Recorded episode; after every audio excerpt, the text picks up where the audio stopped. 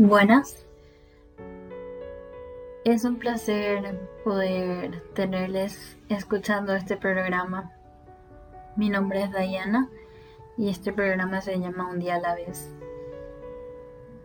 La intención del programa es ayudar a las personas, aquellas personas que comprenden, que no comprenden, que están creciendo, que desean aprender más acerca de la palabra que están pasando por momentos difíciles, para todo tipo de personas que realmente desean acercarse a la palabra de Dios, pero acercarse a la verdadera palabra de Dios de forma física, acercarse y ser testigos de lo que en ella está escrita o escrito. En el día de hoy me gustaría hablarles de un tema muy especial.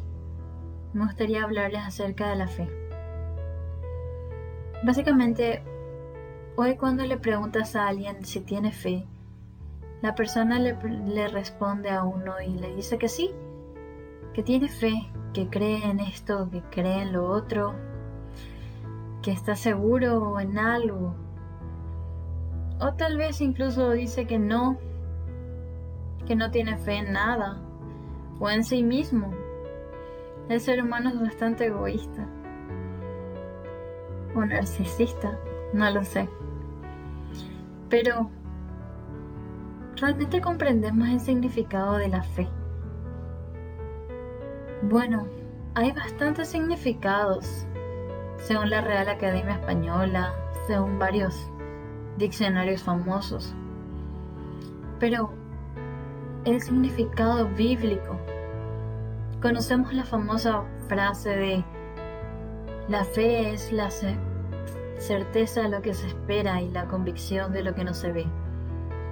Pero entendemos qué significa eso. En Hebreos 11.1 dice la versión NTV, la fe demuestra, demuestra la realidad de lo que esperamos. Es la primera parte. O sea que nuestra fe va a demostrar una realidad de lo que nosotros estamos esperando. La forma en la que demostramos nuestra fe va a demostrar realmente muchas cosas. La forma en la que vivimos demuestra lo que creemos. Es la evidencia de las cosas que no podemos ver. Si es que vamos a demostrar que algo existe y no existe para otras personas porque son invisibles a sus ojos, es a través de la fe de otras personas. Porque es a través de nuestra fe que se demuestra una realidad, una realidad que otros no pueden comprender. Entonces, me gustaría darles algunos ejemplos que se encuentran en Hebreos 11.1 en el, todo Hebreos 11, disculpen. Muchas personas dicen, si Dios existe, ¿por qué Dios no aparece, no se presenta, no me dice, aquí estoy? Puedes hablar conmigo, aquí estoy, puedes decirme lo que quieras, anda, hazme preguntas, te responderé todo. Pero en realidad hay una condición Dios es Dios, Dios es el ser soberano. Él es el que pone las condiciones, no un simple mortal como tú. Entonces, de hecho, en Hebreos 11:6 dice, sin fe es imposible agradar a Dios. Sin el hecho de que tú, como decía, como decía Hebreos 11:1, demuestres la realidad de lo que esperas y si demuestras que esperas que existe Dios, sin esa fe es imposible agradarlo. Todo el que desea acercarse a Dios debe creer que Él existe y que Él recompensa a los que lo buscan con sinceridad. Si no, no se va a manifestar. Pero Dios en su misericordia se ha manifestado Y todos sabemos bien cómo. Más adelante vamos a, decirlo.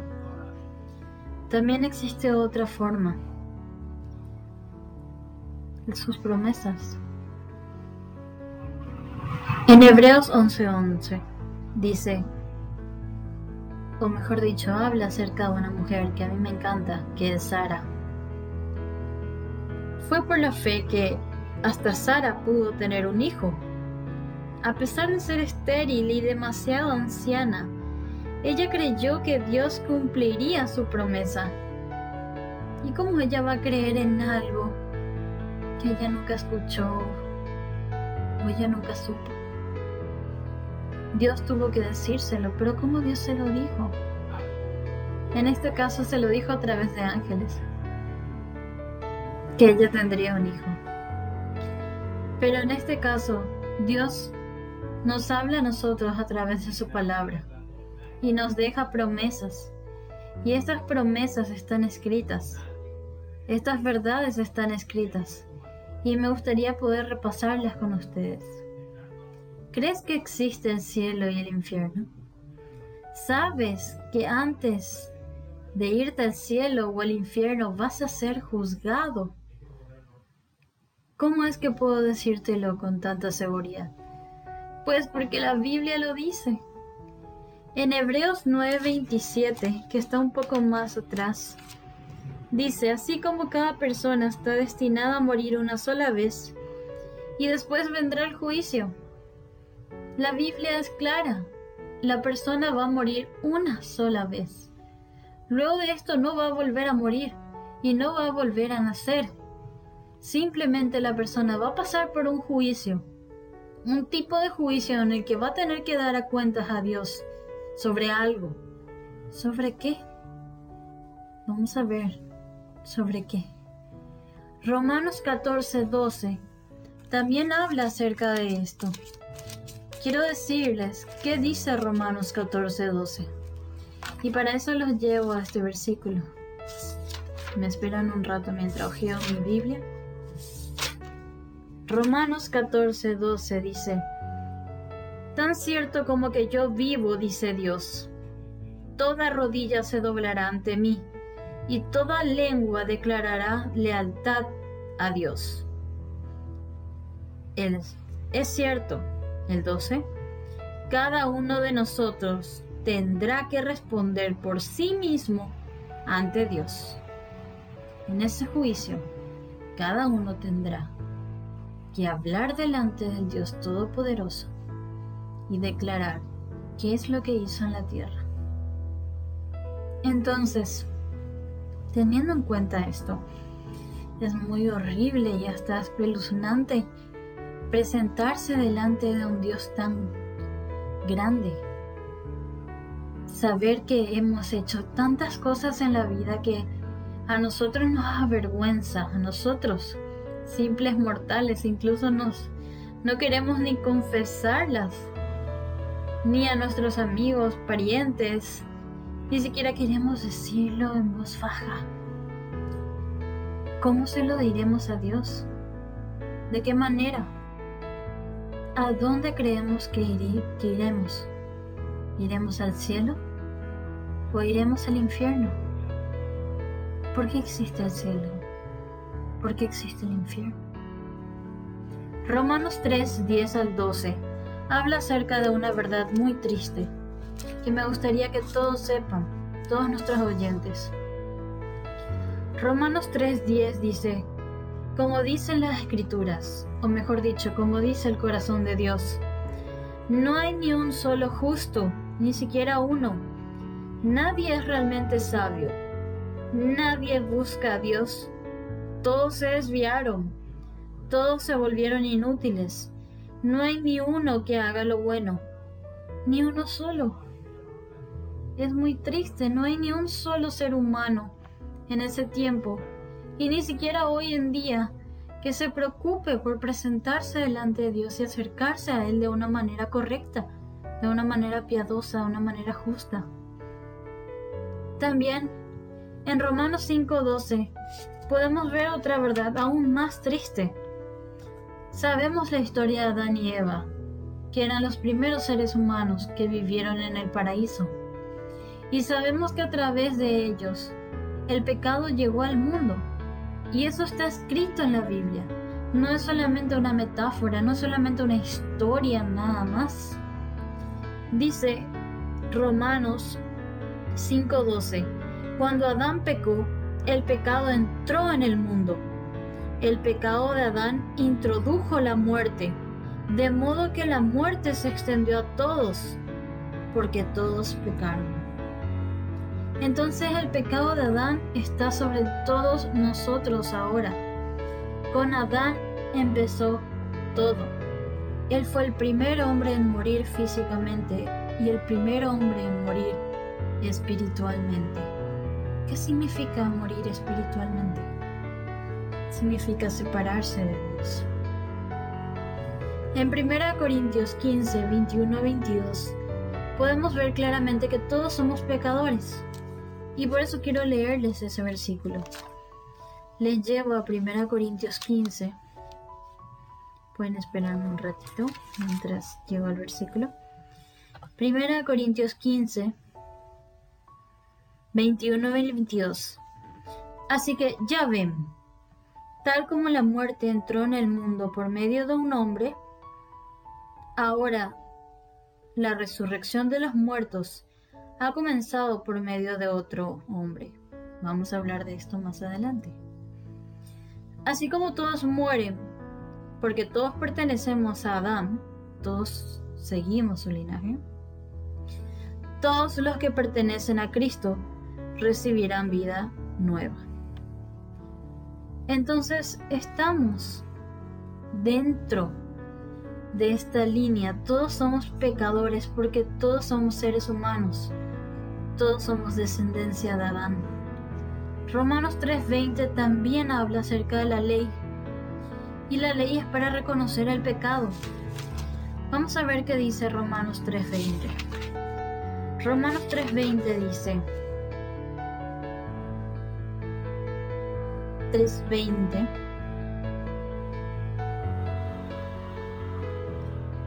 Pues nadie llegará jamás a ser justo ante Dios por hacer lo que la ley manda. La ley sencillamente nos muestra lo pecadores que somos. Pero ¿qué es la ley? ¿Alguien me puede, o mejor dicho, ahí en sus mentes, pueden tratar de recordar, alguna vez tuvieron que repasar o ir al colegio y decirle, está mal mentir, está mal engañar a tu prójimo, está mal envidiar, está mal hacer esto, está mal desear a la mujer del otro. Esa es la ley. Está mal matar. Y aquí dice que la ley nada más nos muestra que todos somos pecadores.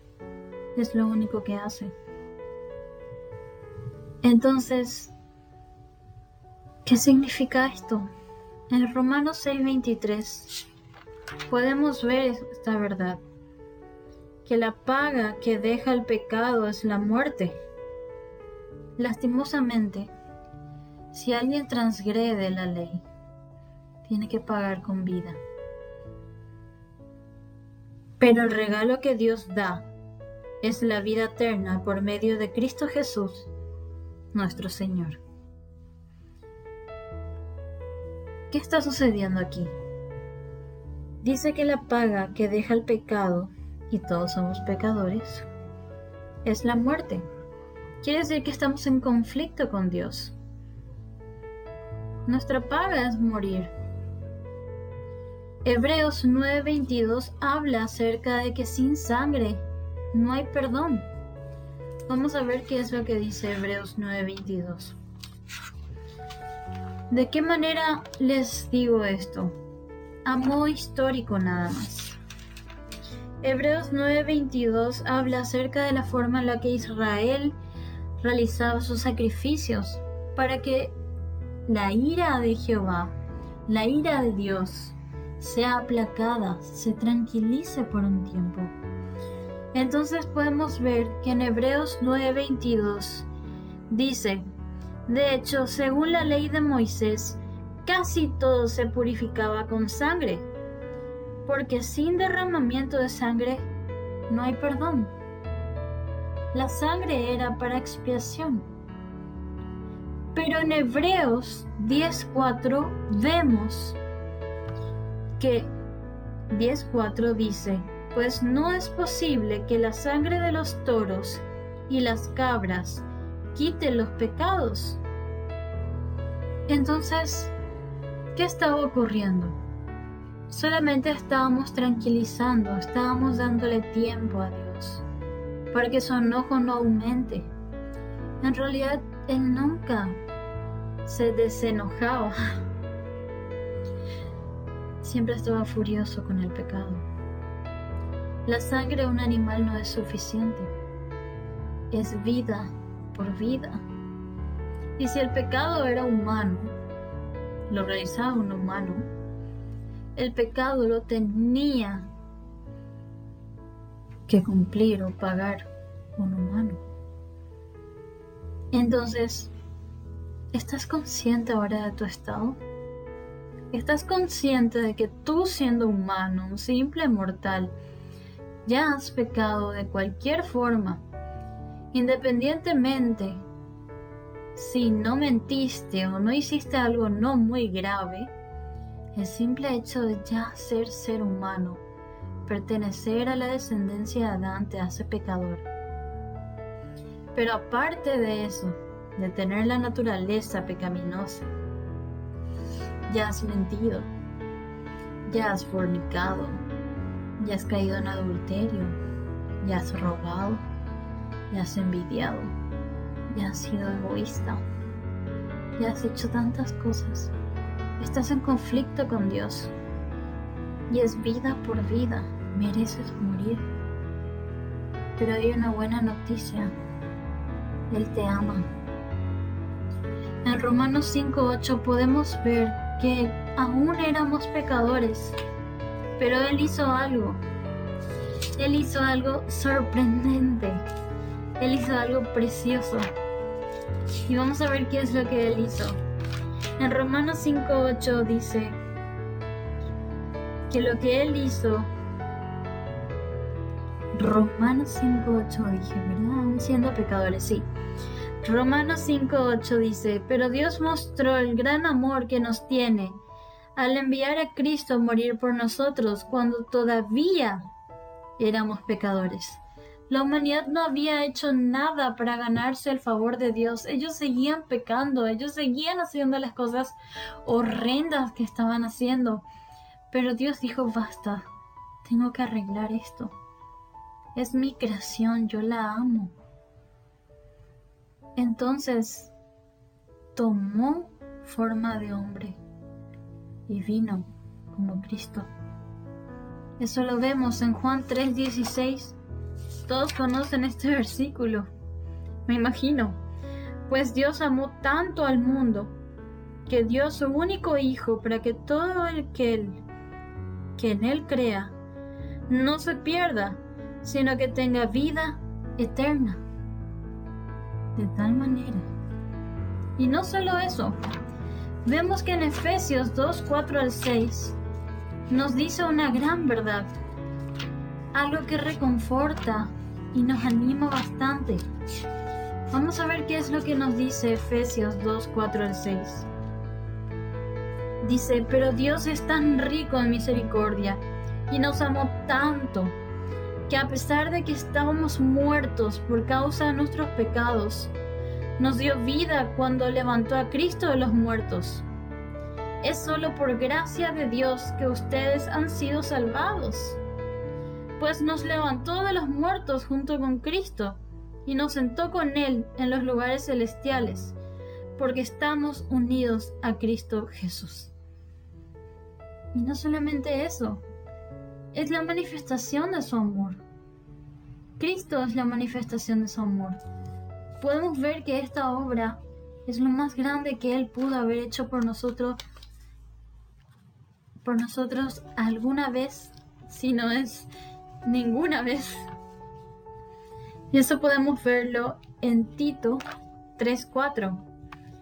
En otro tiempo nosotros también éramos necios y desobedientes. Fuimos engañados y nos convertimos en esclavos de toda clase de pasiones y placeres. Nuestra vida estaba llena de maldad y envidia, y nos odiábamos unos a otros. Sin embargo, cuando Dios, nuestro Salvador, dio a conocer su bondad y amor, Él nos salvó, no por las acciones justas que nosotros habíamos hecho, sino por su misericordia nos lavó, quitando nuestros pecados y nos dio un nuevo nacimiento. Eso es lo que hizo Él. Y no solamente eso, Él nos reconcilió con Él mismo porque teníamos un conflicto, teníamos la muerte espiritual, había una separación entre Él y nosotros. Y eso podemos ver en 2 Corintios 5. Vamos a 2 de Corintios 5. 2 de Corintios 5, 17 al 19 dice, esto significa que todo el que pertenece a Cristo se ha convertido en una persona nueva. La vida antigua ha pasado, una nueva vida ha comenzado. Y todo esto es un regalo de Dios quien nos trajo de vuelta a sí mismo por medio de Cristo. Y Dios nos ha dado la tarea de reconciliar a la gente con Él. Pues Dios estaba en Cristo reconciliando al mundo consigo mismo, no tomando más en cuenta el pecado de la gente. Y nos dio a nosotros este maravilloso mensaje de reconciliación. Porque Él quiere que nosotros nos reconciliemos con Él. Él no quiere que la humanidad esté perdida. En 1 Corintios 15, 3 al 4, también Pablo hace hincapié en el mensaje, en el Evangelio, y dice, yo le transmití a ustedes lo más importante. ¿Y qué era lo más importante? Cristo. ¿Qué hizo Cristo? Y lo que se me había transmitido a mí. Cristo murió por nuestros pecados tal como dicen las escrituras. La promesa de Dios se cumplió. Fue enterrado y al tercer día fue levantado de los muertos, tal como lo dicen las escrituras. Entonces se cumplió lo que, lo que se había dicho en el Antiguo Testamento. ¿Qué es lo que pasó entonces? ¿Qué es tener fe? La fe viene solamente por Cristo. Él es el único medio para la obtención de salvación y para la obtención de una verdadera fe. En Juan 14, 6 podemos ver esto. Vamos a Juan 14, 6. Estamos terminando. Juan 14, 6 dice esta verdad y es muy bonita. Dice Juan 14:6, Yo soy el camino, la verdad y la vida. Nadie puede ir al Padre si no es por medio de mí. Nadie llega a Dios sin conocer a Cristo. Nadie puede ir al cielo sin tener un encuentro con el Salvador. Y luego también tenemos a 1 Timoteo 2.5, que es un refuerzo de esta verdad. Primera Timoteo 2.5. Déjenme llegar ahí. Primera Timoteo 2.5. Estamos terminando. Primera Timoteo 2.5.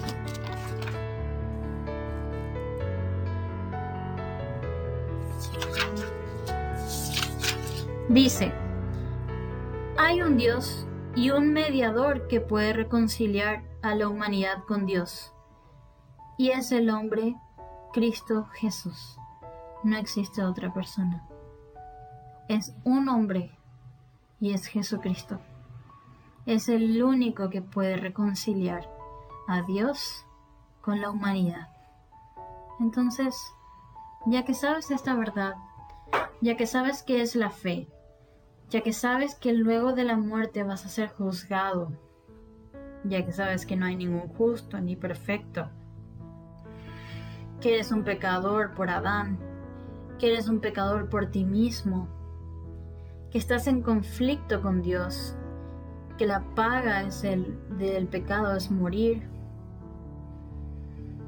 pero que Dios te ama, de que te extienda un regalo, que se dio a sí mismo que se dio a Cristo y que Él es el único medio para que tú obtengas la salvación, para que tú puedas ir al cielo. ¿Qué es lo que tienes que hacer? Porque hay muchas personas que no saben qué hacer una vez que tienen esta verdad, se quedan con el mero conocimiento de ella, pero luego no hacen nada. Entonces, déjame llevarte a un lugar muy importante en la palabra.